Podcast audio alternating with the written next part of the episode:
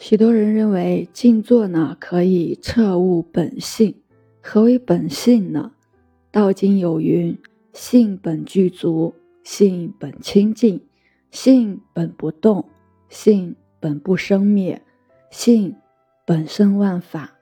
心生性灭，心灭性现，万法皆有道性。人与物也一样，有其自性。当自信与道同体，则自信物；否则迷。人与社会之间啊，有着许多互动联系的行为，每个行为呢，都是本性的呈现。由于人往往为情所逼，故表现于日常的行为都不会是纯粹的体性显现。七情六欲、贪嗔痴等等，把我们的本性隐藏。五色、五音、五味。都能令本性奔驰于外，行为所透显的本性不再是原本具足之性，所以远离了大道，本性呢也不能与空无自见，必须要在通过内外互动的状态下去呈现出来。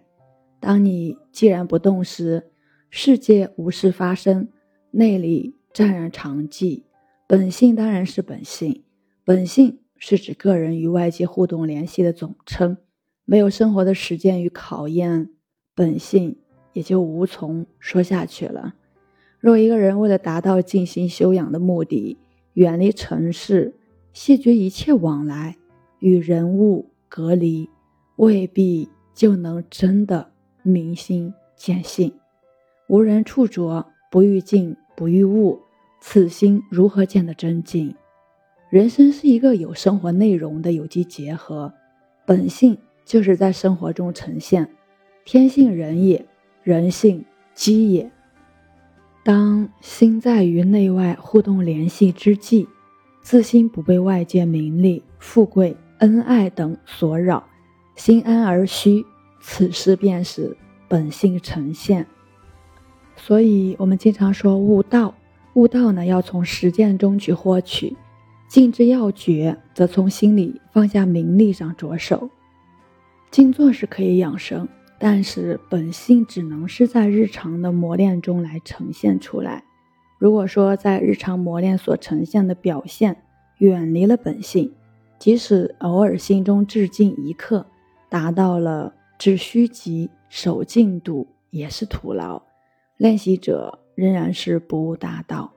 打坐静养呢，要与日常生活、工作相结合，不能误以为单纯的靠打坐便可以得道长生。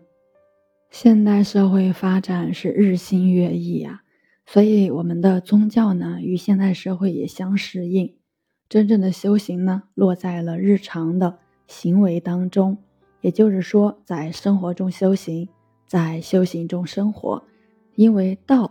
就在我们的生活当中，生活的方式、艺术、困惑、态度、道理等生活的典范，在道教的经典和教义中都有精辟的论述。